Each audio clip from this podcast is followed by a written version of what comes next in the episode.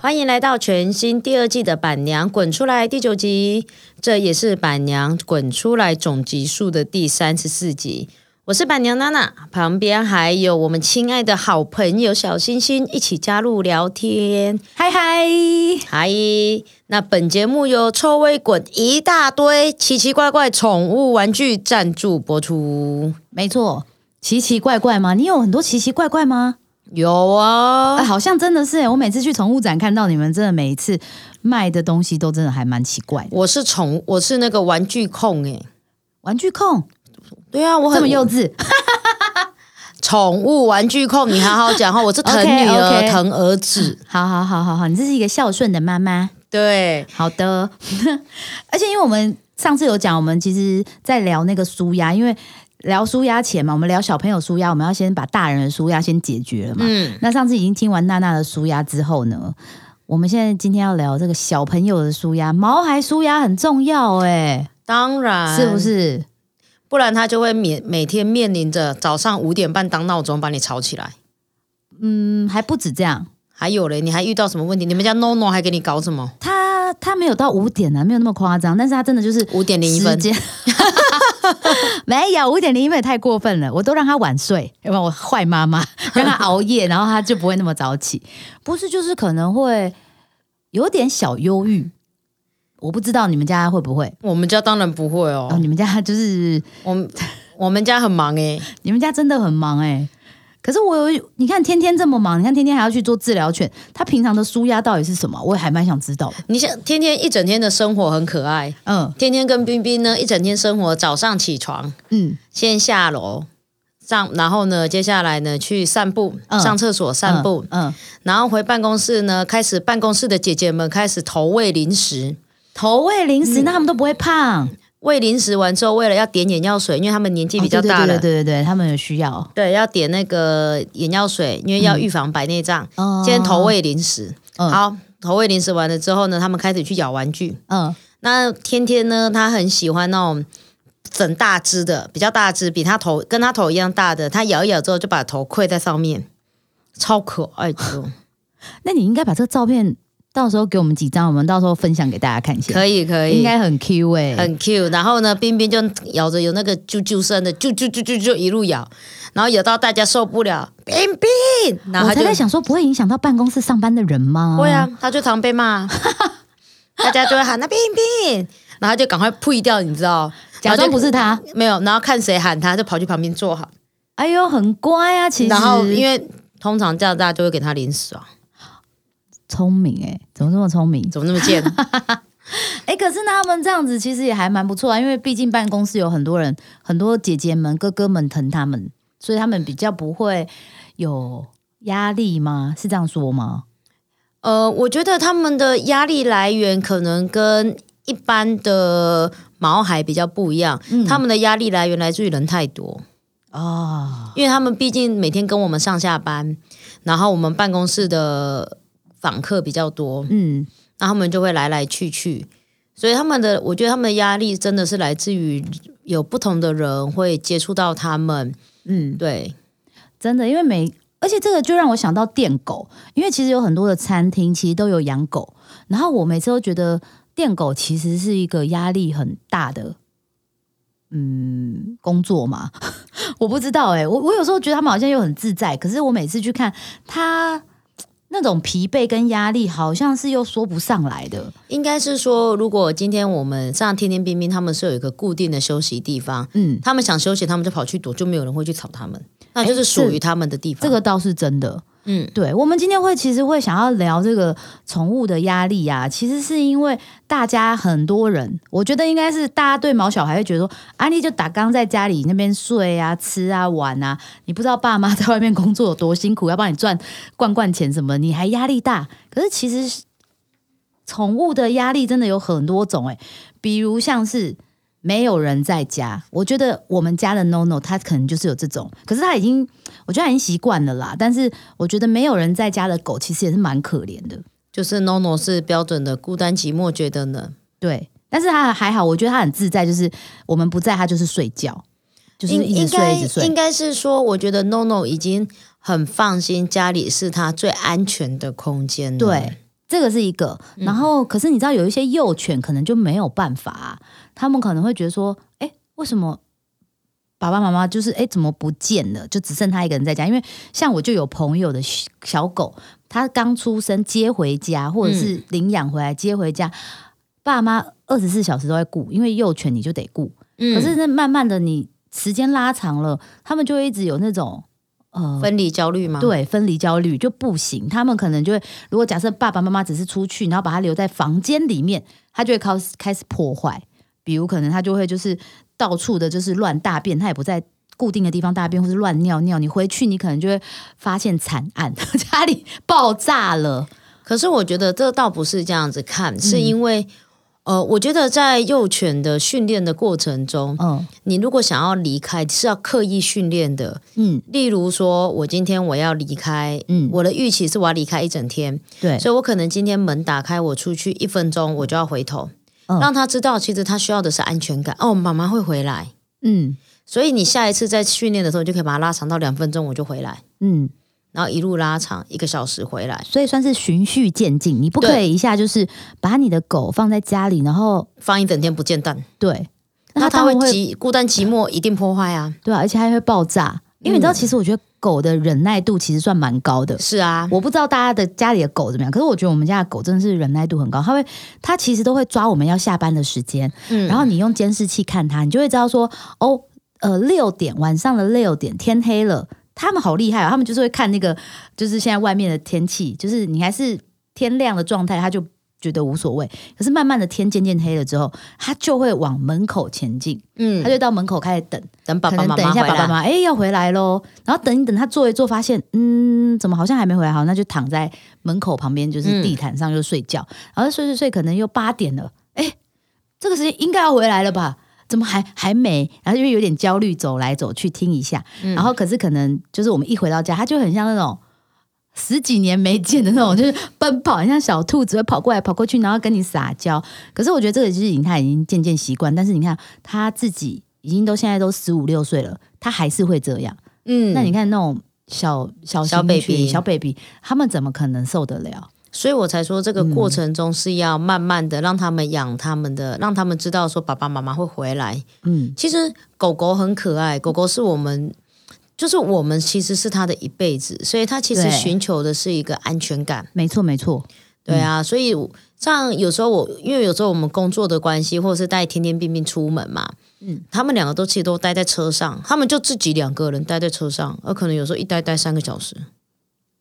哦，在车上直接待，你嗯是帮把那个窗户摇下来这样？呃，还是我们就因为我们比较早就开电动车，所以我们就开宠物模式，哦，对，就比较早就让他们都待在车子里面。那其实像天天来讲，他一个人的话，他大概也可以待快三个小时，因为他随时都知道爸爸妈妈会回来。因为有时候我们如果开会比较长时间的话，我们中间可能一个多小时，我们会带他去散步，哦，就然后出这样来带他走一走，走一这样走，然后让他，然后再回车上。嗯，我觉得其实就是呃，一直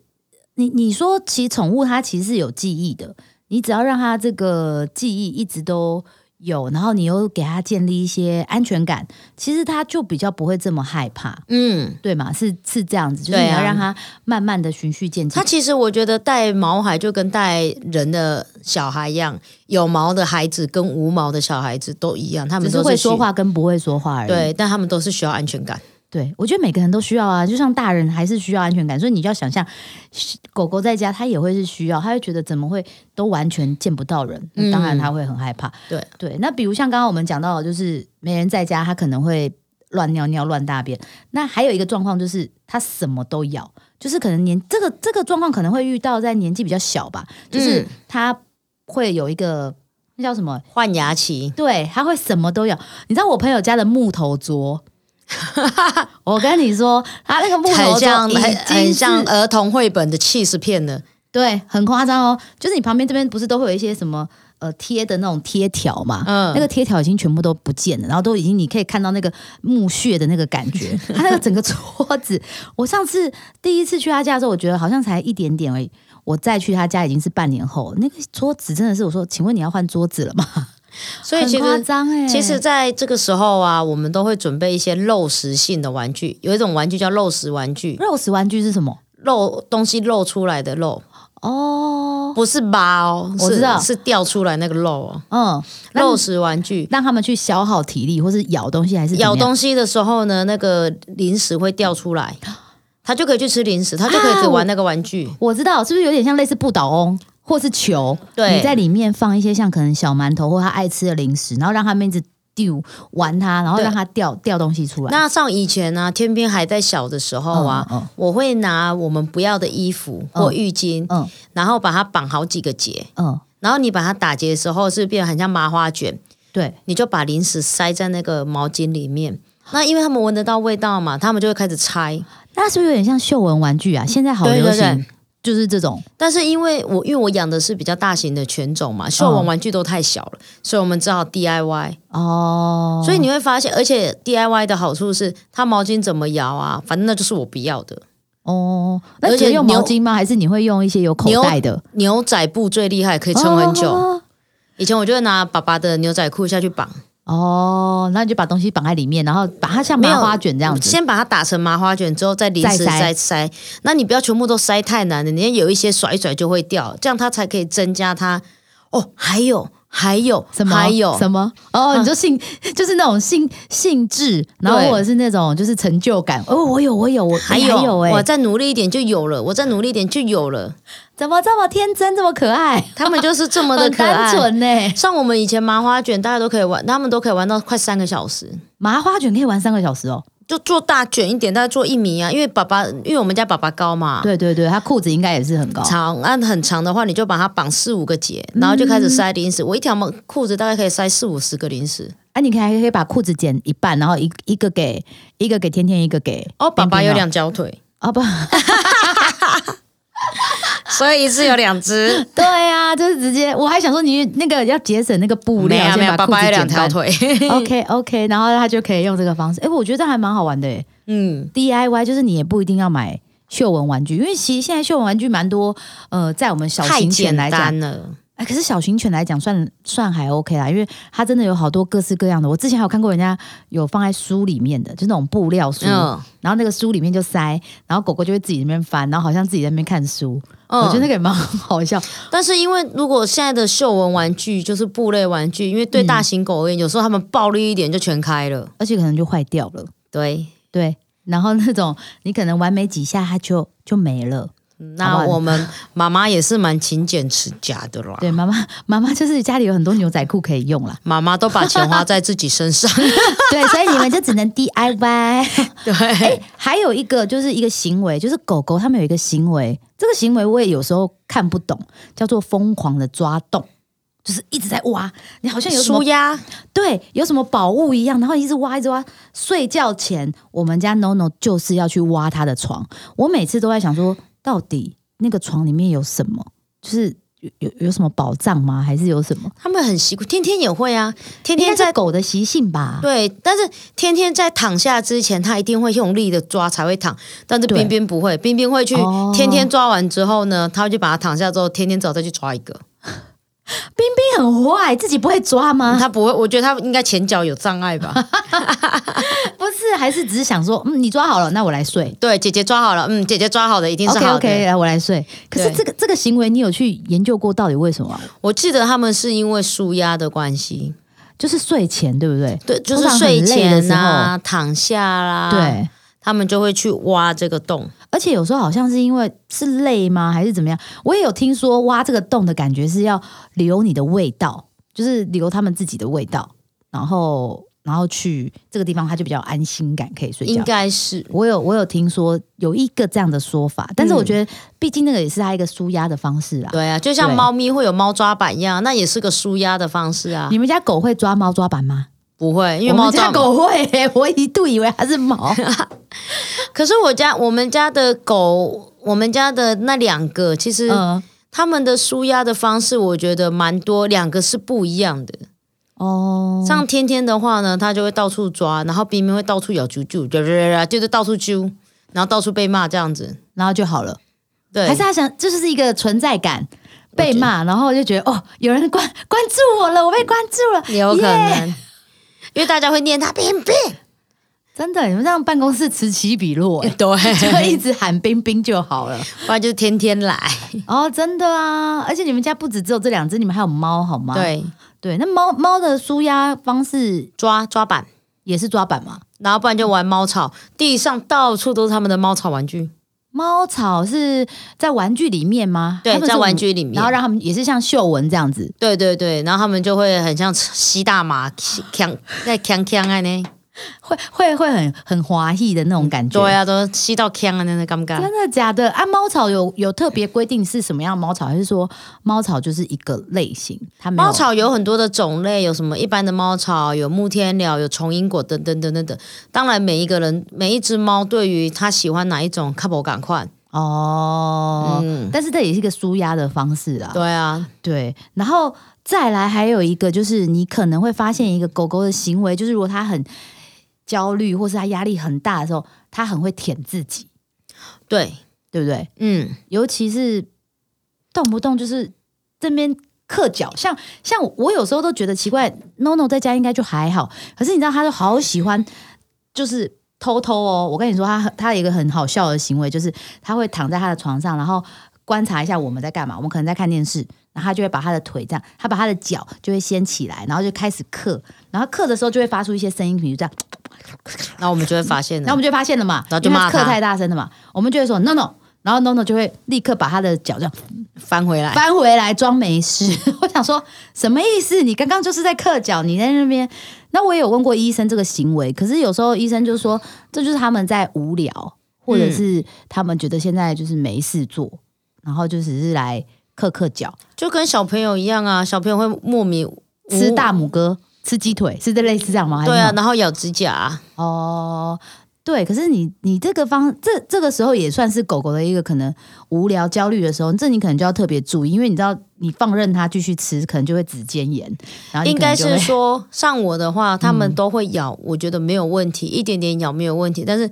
通常我隔天的话，我会尽量，或者是当下我会拿吹风机尽量吹干，或者是拿毛巾嗯，大概要擦好，擦一下，对啊，不然它那个累积起来，它有点肥膏呀，对啊，而且你就会发现越它咬那越红。对，而且它的那个肉脯那边，你就会发现怎么越来越不嫩，对，而且 就是会有因为它会湿湿的，而且对暖啊暖，而且那个那个臭卡修鼻会越来越重，哦，很好闻呢，是很好闻啊，但是就会越来越 重啊，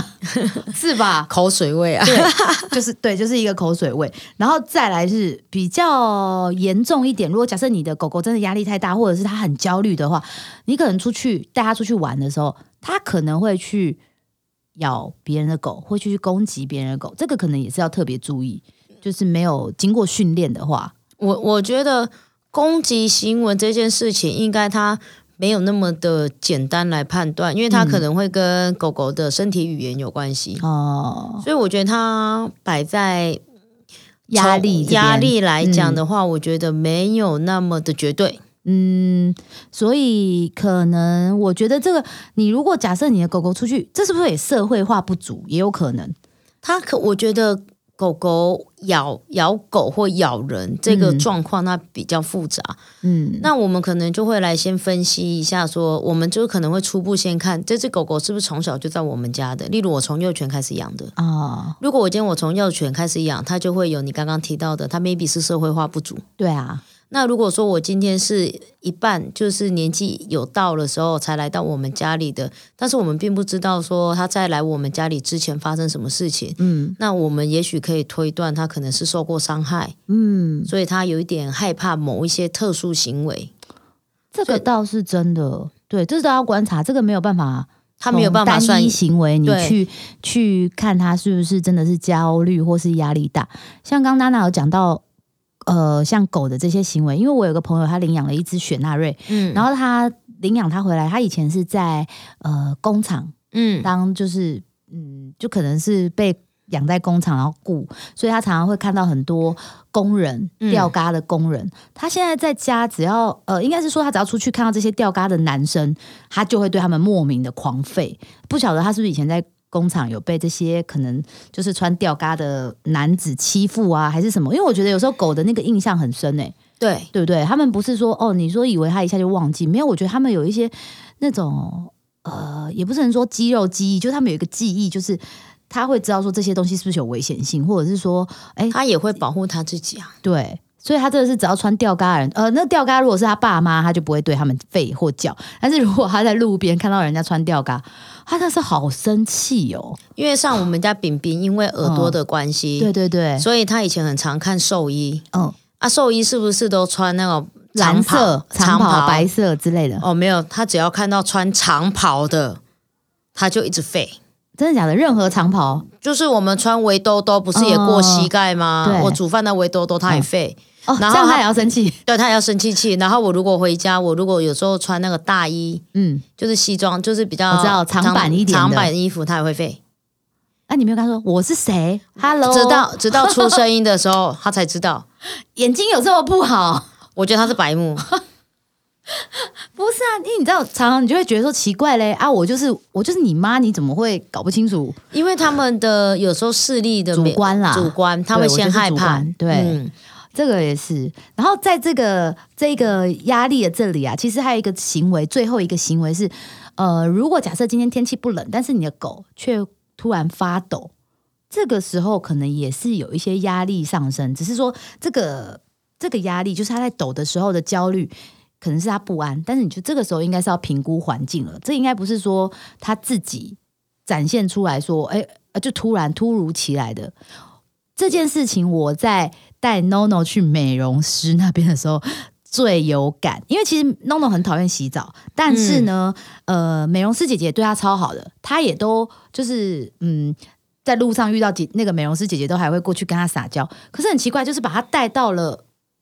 那个美容美中容美容店，然后准备要送她进去的时候，她可以抖动到很像电动按摩椅的那种那个那个频率频率哦，就是你只是开关没有办法关掉，真的抖到不行哎、然后真的把它放到了那个洗澡台开始洗了，它就停了。哦，他这种可他可能是刚好这一段过往有一些记忆吧，我觉得它就是纯粹不喜欢洗澡，也有就可能对于洗澡这件事而情是且害怕的。而且除了狗狗除了抖动以外，还有几个点可以观察狗狗是不是压力大。第一嗯个就是耳朵是不是向后仰。哦如果放松的狗狗，它的耳朵是很自然的在一个下垂下或者垂是或前倾，嗯，但是如果比较紧张的时候，它耳朵是会往后的。哦，竖起来有一点点那种防备，对，就是对不对往后的，这是一点。嗯。嗯然后第二点呢，在你可以看它的尾巴，啊，我知道，夹着尾，巴，夹尾巴的时候很明显，很明显就是夹尾巴，然后再来呢，还有一点呢，就是狗狗在在压力在很大的时候，它会甩身体，你会你可以观察它甩身体的频率。哦，如果它甩身体的频率很高的时候，嗯，那就代表你可能要带它离开这个环境。哦他真的不喜欢。呃，也许它需要其他缓和的一个空间。哎，我之前有听说打哈欠是不是也是一个对，打哈对不欠对也是，就是你一直打哈他一直打哈欠，不是他累想睡觉哦，他好像是不是有一点点，不就是它想要离开这个空间？对不对？我我有听说这这对个哦，所以其实你如果想要发现狗狗的一些压力的时候，你就去观察它一些行为，嗯，那对通常说在外面的时候啊，如果说我们今天带狗狗在，假设我们在宠物餐厅、友善餐厅，嗯然后狗狗发生了抓身体、打哈欠或什么的，那该怎么处理？像我的做法是，像我们都会坐桌子嘛，对，我就会把狗狗带到桌子底下的最里面，啊就不会让它再走到了，啊就把它移到最里面，嗯然后让它自己卷曲在里面，嗯，然后你就轻轻摸它，或者是用你的脚尖把袜，就是你就穿鞋鞋嘛，对啊，你就把鞋子脱掉，轻轻的蹭它摸它，它其实它只是需要靠近你，嗯。因为对那个太靠近外面，然后又有人来人往，因为所它以又可觉能得有很点陌紧生。张。这样子，对，嗯嗯那如果说在公园啊，你带它去玩的时候啊，你就可以把它带到旁边的角落，你就陪着它坐在旁边就好了，啊，然后让他把这些行为模式可能让它舒换缓个了一点，对舒缓一点，然后你嗯觉得差不多了，你再带它往狗群或人群中走。嗯，再让他去试体验一下，对，感那觉一慢慢下，的，它就你就会发现说，它的焦虑的频率会越来越低。嗯，对啊，哦，所以我们今天真的是你看聊完了大人舒压，也要了解一下你自己小朋友的舒压，因为有时候很多新手的那种毛毛爸毛妈真的搞不清楚，就以为像以前我就真的是以为弄弄在打哈欠，哦想睡觉是不是好，然后把他抱去睡觉，根本就不是，，那不是他还想玩 他还想玩，他只是觉得啊、这里我没有很喜欢，可以换，可以换一个环境。嗯，对，对啊大概是这样。所以其实是可以从很多地方，然后也可以借由一些舒压的玩具或者是舒压的东西，然后让这些小朋友们不要压力这么大。 嗯，小朋友只要没有压力山大，爸爸妈妈就可以跟他过得很好。没错，对啊呀、o k 那这一集就介绍到这里哦，谢谢大家，拜拜，拜拜。